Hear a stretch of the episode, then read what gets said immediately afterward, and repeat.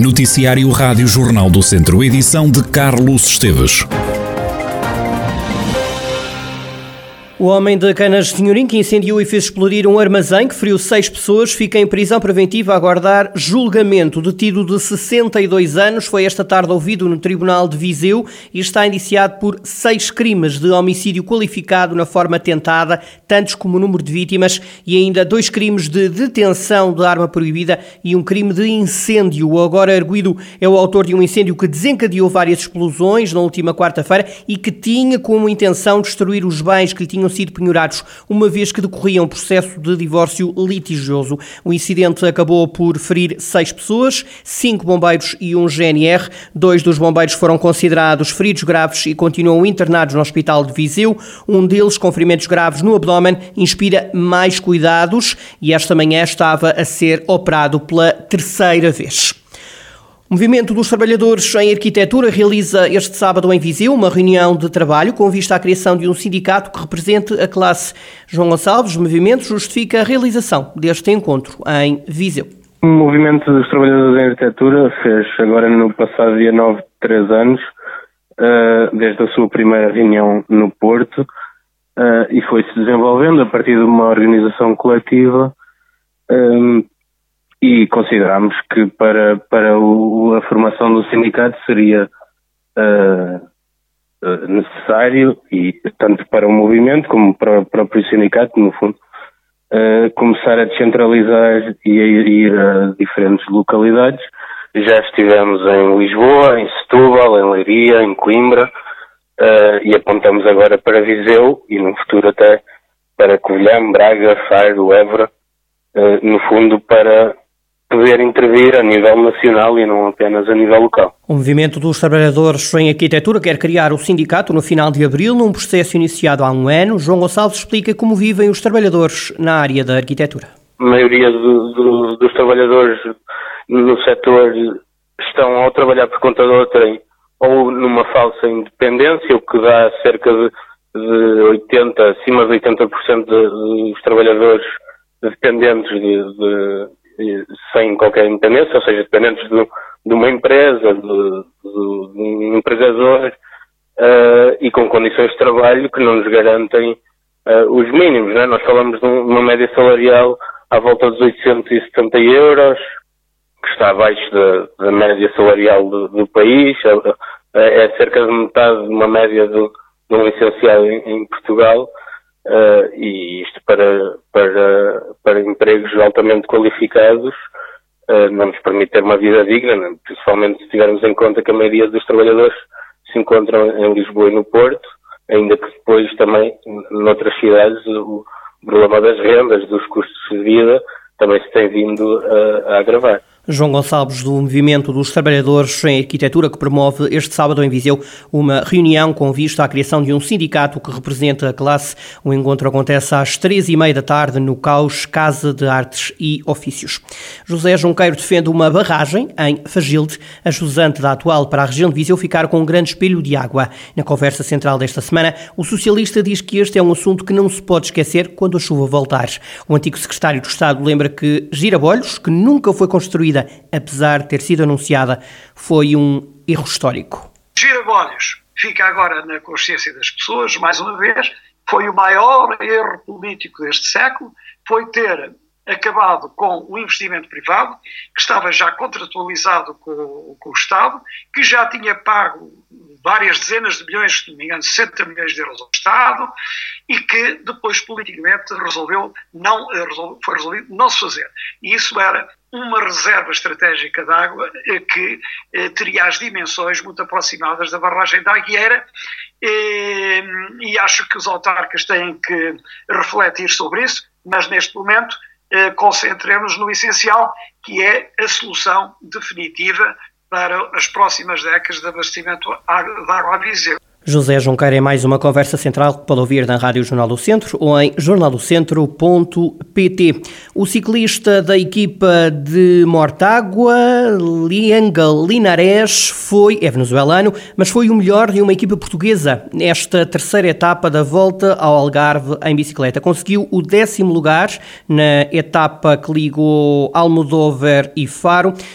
Lianga Linares já tinha estado em destaque na primeira etapa e agora foi agora conseguiu o décimo lugar na terceira etapa da Volta ao Algarve em bicicleta. Recordo, foi o melhor eh, ciclista de uma equipa portuguesa, é da equipa de ciclismo de Mortágua. Carlos Lopes faz esta sexta-feira 75 anos, o primeiro ouro olímpico português. Está de parabéns, sem declarações exclusivas à Rádio Jornal do Centro. Carlos Lopes confessa que é sempre bom fazer anos e ter tido uma vida cheia. Sabem bem por várias razões. E sabe mal porque são, são três quartos século, o que é uma chatice. portanto, eu quero dizer, o que sabe bem é que, de facto, é pá, pronto, tive uma vida cheia de alegrias, de prazeres, de, de emoções, enfim, um sem número de coisas que valeu, acho que valeu a pena. E, portanto, esses 75 anos são, são 75 anos que eu já me conheço, toda a gente conhece, e, e, é, e, é, e é bonito fazer, continuar a fazer anos. E aquele 12 de agosto de 1984 continuará a ser lembrado como o primeiro dia em que Portugal ganhou uma medalha de ouro nos Jogos Olímpicos. Carlos Lopes diz que a partir dessa data as pessoas começaram a acreditar que os portugueses podiam ganhar. Foi marcante em todos os sentidos, para as, para as gerações que viram, para aquelas que não viram e aquelas que e continuam a ver, e realmente acho que foi de facto marcante, marcante para uma sociedade, fez, fez crer, fez com que as pessoas eh, acreditassem em si próprios, e o desporto acho que ganhou muito, muito mesmo com isso, não é? E portanto, e o, o desporto e o país. Carlos Lopes, a Glória Olímpica, que esta sexta-feira sopra 75 velas. Carlos Lopes faz hoje 75 anos. Este domingo há derby no Campeonato de Portugal. Castro Dar e Ferreira Daves encontram-se na jornada 17 da Série C. Há 16 pontos a separar os dois clubes. O Ferreira Daves ocupa o oitavo lugar, enquanto que o Castro Dar é terceiro classificado e ainda alimenta uma réstia de esperança no apuramento para a fase de subida à segunda Liga. Isso mesmo confessa à Rádio Jornal do Centro o treinador do Castro Dar, Vasco Almeida. As esperanças são curtas, mas ainda há esperança. E até lavar os cestos em Vindima, como costuma dizer, contra o Ferreira Daves, só os três pontos nos interessam. Sabemos que aqui é, é, um vizinho nosso, onde toda a gente se conhece, onde eles conhecem os nossos jogadores, nós conhecemos também os jogadores deles. Mais dificuldades acerca, acerca, acerca desse jogo, ah, mas é a nossa casa e perante os nossos adeptos. Eh, queremos retomar as vitórias o mais rapidamente possível e o mais rapidamente possível terá necessariamente que ser no próximo jogo. Do lado do Ferreira Daves, Ricardo Duarte elogiou o adversário. Diz o treinador que o Castro Daires é um exemplo de como uma equipa se deve estruturar para ir garantindo a manutenção no Campeonato de Portugal. O Castro acho que é um exemplo para, para nós do distrito. Uh, subiu, conseguiu fazer uma estrutura forte para se manter. O Vasco tem feito um excelente trabalho e não há aqui que esconder isso, é verdade. Conseguiu subir e as equipas de Viseu, poucas conseguem subir e manter-se no Campeonato de Portugal e isso há que dar mérito. É para isso que nós estamos a trabalhar também, o Ferreira Daves, para nos tentarmos manter, porque é bom para o distrito, é um jogo complicado.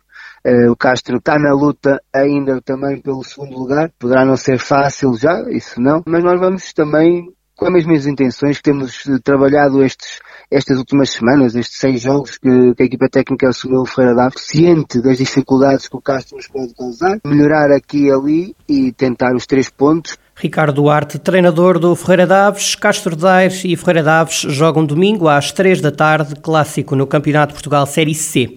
Nos distritais, o Rezende vai defender no Sátão a liderança da Divisão da Honra da Associação de Futebol de Viseu.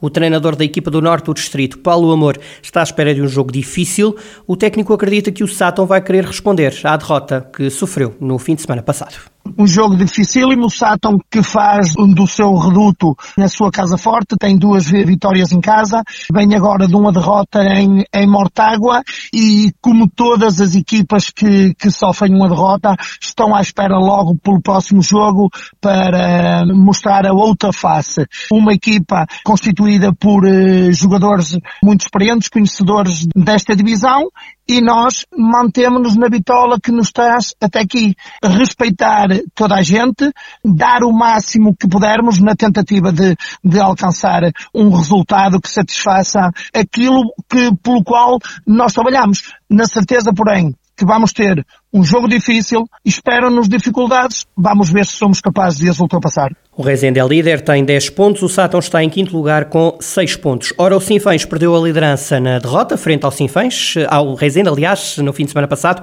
vai agora receber o Lusitano. O treinador do Sinfãs, Luciano Cerdeira, espera um bom jogo e numa referência a supostos erros de arbitragem nos últimos jogos, pede respeito pelo Sinfãs.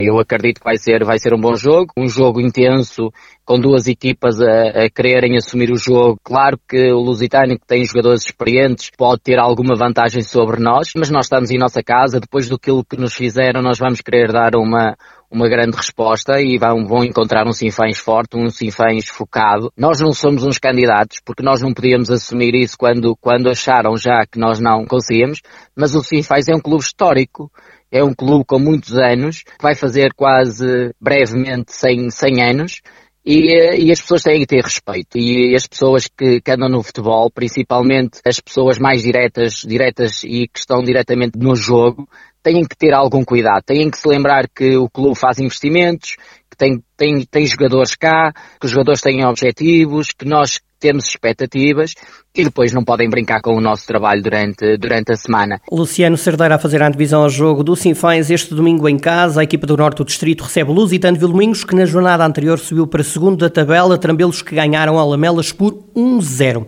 O pavilhão da Escola Secundária Viriato acolhe este sábado um conjunto de provas de patinagem em rodas. Carla Almeida, vice-presidente do Hockey Clube de Viseu, um dos clubes que vai participar neste evento, detalha o que vai acontecer durante toda a tarde deste sábado vai ser os primeiros testes de níveis de iniciação e de disciplinas. O que acontece primeiro quando uma atleta quer começar a patinar e entrar em competição, ou em distritais ou em nacionais, é preciso ter testes de níveis. Tem que se atingir uma certa nível para conseguir avançar à frente. Esta fim de semana vamos ter testes de níveis de provas de iniciação, que existe quatro.